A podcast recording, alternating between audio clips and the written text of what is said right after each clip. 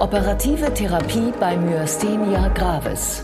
Guten Tag und herzlich willkommen zur Klinik-Sprechstunde, dem Asklepios Gesundheitspodcast mit Kirsten Kahler und Ärztinnen und Ärzten der Asklepios Kliniken. Herzlich willkommen zur Asklepios Gesundheitssendung. Diesmal beschäftigen wir uns mit einer sehr seltenen Krankheit. Sie heißt Myasthenia gravis, das heißt auf Deutsch schwere Muskelschwäche. Und wir sprechen über die Symptome, über die Therapie und über die Erfolgsaussichten. Bei mir ist Dr. Christina Lorenz. Sie ist Oberärztin in der Klinik für Thoraxchirurgie am Asklepios Klinikum Harburg. Schön, dass Sie Zeit haben, Frau Dr. Vielen Lorenz. Dank für die Einladung. Hm, sagen Sie uns, wie erleben die Patienten diese Krankheit, Myasthenia gravis? Also der überwiegende Teil der Patienten, die in unsere Sprechstunde kommen, hat einen sehr, sehr langen Leidensweg hinter sich.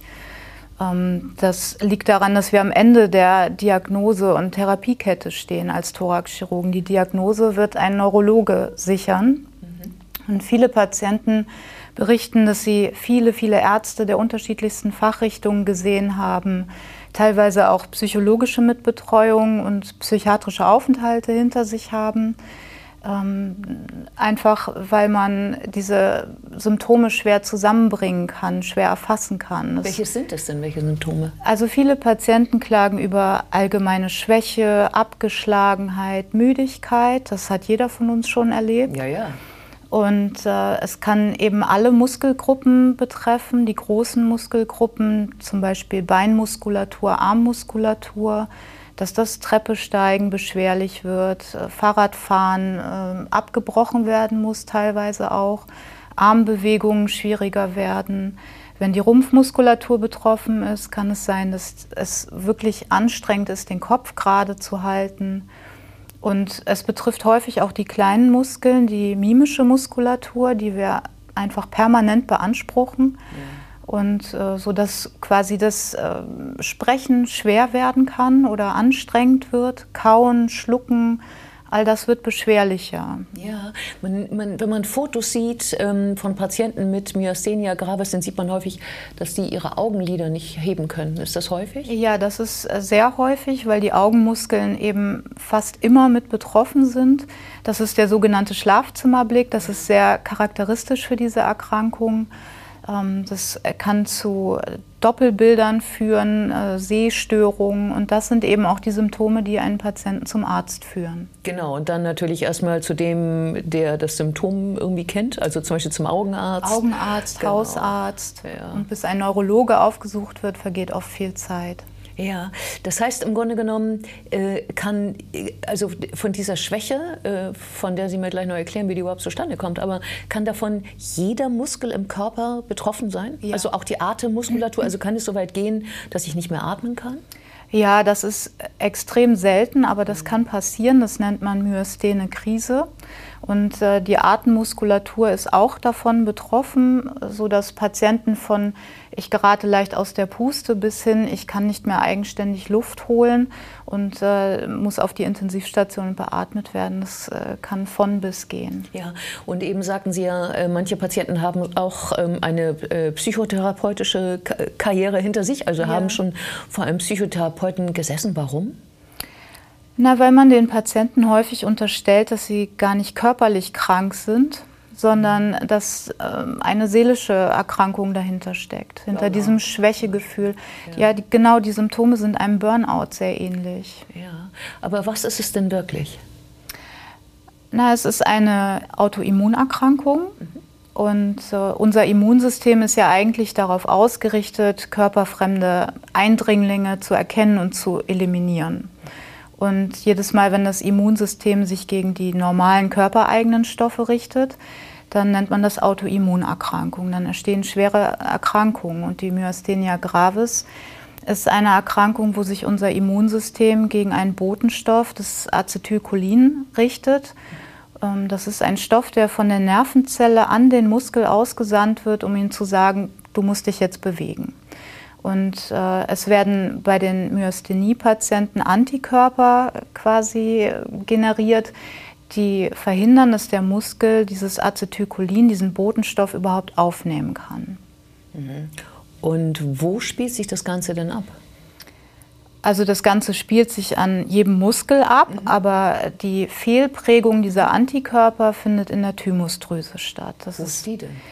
Das ist ein Immunorgan, so wie das Knochenmark, aber das Organ selber liegt direkt hinter dem knöchernen Brustbein, an einer sehr ungünstigen Stelle, muss man sagen, weil es auf dem Herzen flach aufliegt und an jeder Seite ist es flankiert von einem sehr wichtigen Nerven, der die große Atemhilfsmuskulatur ähm, quasi steuert, der überhaupt nicht verletzt werden darf. Und äh, nach oben hin wächst der Thymus und gabelt sich auf und ummantelt die großen Gefäße, die den Kopf und die Arme versorgen. Und der, der Thymus äh, ist eine Drüse. Wofür ist denn der eigentlich da? Also die Thymusdrüse selber bildet keine Immunzellen, sondern die Immunzellen des Körpers werden dort versammelt quasi und speziell ausgebildet, kann man sagen für ihre Tätigkeiten, dass sie äh, die und die Zellen angreifen sollen oder eben auch nicht. Und da findet an irgendeiner Stelle eine Fehlprägung statt bei den Myasthenia gravis Patienten. Das heißt, sie produziert weiter die Thymusdrüse, obwohl sie das gar nicht soll. Vielleicht? Ja, genau. Die ist im, im Säuglings- und Kindesalter am größten mhm. vom Volumen her. Und äh, wenn das Immunsystem dann relativ gut ausgereift ist, dann bildet sich der Thymus geplant zurück und verfettet und verliert an Aktivität. Und bei einigen Patienten passiert das nicht. Da wird die Thymusdrüse sogar größer. Bei einigen Patienten ist es aber auch so, dass die Thymusdrüse durchaus kleiner wird und verschwindet, aber ihre Aktivität behält. Aha. Ist das dann, ähm, kann man sich das erklären oder ist das eine Form von, von Krebs tatsächlich auch? Daraus kann Krebs entstehen, aber es ist kein Krebs äh, im eigentlichen Sinne. Ja, ähm, wenn Sie sagen, die Thymusdrüse ist ähm, bei Säuglingen noch sehr groß im Verhältnis und wird dann zum Erwachsenen hin kleiner, wie alt sind denn Ihre Patienten? Also es sind, muss man sagen, in der Regel mehr Frauen betroffen als Männer. Und die Frauen haben so einen Altersgipfel zwischen 20 und 40. Mhm. Die Frauen sind auch häufig schwerer betroffen als Männer mit dieser Erkrankung. Das prägt sich einfach bei denen stärker aus. Und Männer erkranken so zwischen 40 und 60 Jahren, also in einer späteren Lebensphase. Mhm. Und ähm, muss man, also Sie sind ja nun äh, Chirurgin, aber ist, äh, fängt es gleich so an, dass man sagt, das muss unbedingt operiert werden? Oder gibt es da einen anderen Weg, wie man äh, versucht äh, zu therapieren ohne OP? Also wenn die Erkrankung einmal erkannt ist, dann würde man, gibt es zwei medikamentöse Therapiearten sozusagen. Einmal kann man natürlich das Immunsystem als Ganzes dämpfen dass es äh, nicht die Muskelzellen quasi blockiert. Das macht man mit Cortisonpräparaten. Kann man sich aber vorstellen, dass die Nebenwirkungen dann auch relevant sind, wenn man sein Abwehrsystem schwächt. Mhm. Ähm, und der andere Weg ist eben, dass man den Abbau dieses Acetylcholins hemmt über ein Medikament und äh, dadurch dem Muskel einfach mehr von dem Stoff und über einen längeren Zeitraum zur Verfügung stellt. Mhm. Kann es auch passieren, ähm, dass, dieses, äh, dass diese Krankheit von alleine wieder verschwindet? Ja, das kann auch passieren. In ungefähr 10 Prozent äh, der Fälle kommt es zu einer spontanen Remission. Ja, aber wenn man jetzt leider nicht in diese 10 Prozent gehört und wenn es mit den Medikamenten doch nicht der richtige Weg ist, dann ist der Weg die Operation. Ja, unter der Vorstellung, äh, dass wenn man die Thymusdrüse komplett entfernt, eben diese Fehlprägung, diese Antikörper auch verschwinden. Und das ist tatsächlich so, dass man auch den Patienten äh, die Operation empfiehlt, die gar kein sichtbares Thymusgewebe in der Bildgebung haben, die wir vorher durchführen. Weil wenn wir dann letzten Endes in den Körper reinschauen, finden wir doch immer eine relevante äh, Thymusgewebemasse, die noch eine Restaktivität hat. Man ja. muss bei diesen Patienten tatsächlich jede einzelne Zelle entfernen. Mm. Vorhin sagten Sie, das sei eine sehr ungünstige Lage, äh, wo der Thymus liegt, also weil das ist in der Nähe des Herzens, in der Nähe von Gefäßen, eben hier im oberen Brustbein. Ähm, wie machen Sie das? Also früher hat man das operiert, indem man das Brustbein äh, gespalten hat Das ist aber eine Operation, die wir vermeiden, wenn es geht. Das, äh, Im Moment wird ja viel minimalinvasiv operiert und äh, man kann das über die Standard-minimalinvasive Therapie machen, die endoskopische Operation, indem wir eben kleine Zugänge am Brustkorb schaffen, am unteren Rippenbogen und mit langen Instrumenten dann im Körper arbeiten. Ja, wobei Sie ja ähm, äh, das Glück haben, über Da Vinci verfügen zu können. Genau, und wir bieten diese Operation eben auch roboterassistiert an. Ähm, einfach weil es so wahnsinnig viele Vorteile bietet. Eigentlich werden diese Patienten tatsächlich ähm, fast nur noch roboterassistiert operiert. Wie geht das? Ähm, also der Chirurg sitzt an einer Konsole und äh, dann ist ein Partnerchirurg sozusagen, ein Assistent am Patienten.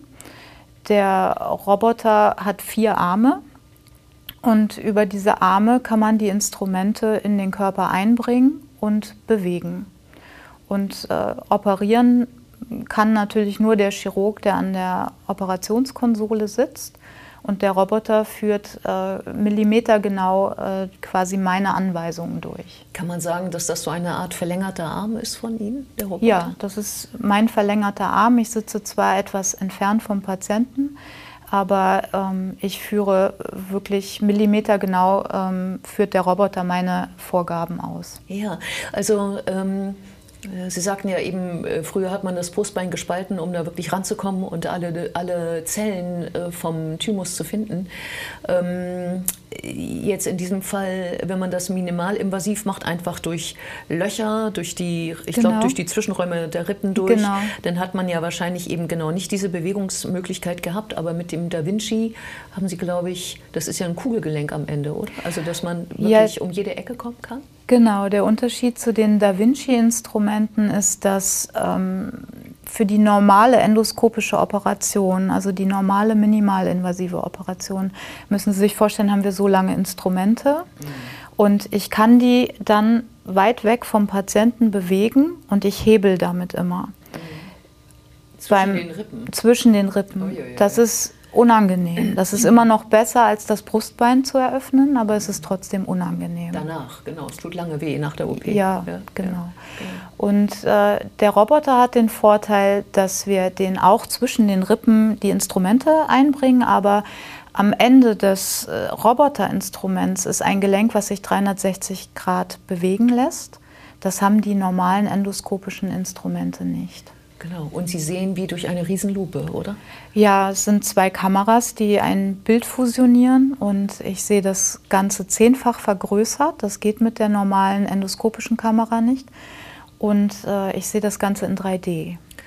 Ähm, ich glaube, die äh, Operation dauert gar nicht so lange. Ich glaube, eine Stunde. Eine Stunde ungefähr, ja. Was merke ich danach? Also, ich warte jetzt mal ab, dann komme ich aus meiner Narkose, dann. Ähm, wann merke ich wann merke ich eine Besserung? Wie ist die Erfolgschance mit dieser OP? Also wenn der Thymus komplett entfernt ist, äh, haben statistisch gesehen 85, 80 bis 85 Prozent der Patienten eine deutliche Besserung ihrer Symptome. Das ist nicht unbedingt am ersten postoperativen Tag so, sondern das entwickelt sich im Verlauf der nächsten Wochen. Und 35 Prozent von diesen 80 Prozent äh, sind sogar äh, frei von Medikamenten am Ende. Das ist eine gute Nachricht. Vielen Dank für dieses Gespräch. Ich danke Ihnen.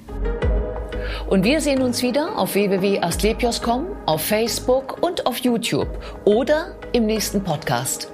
Werden Sie gesund.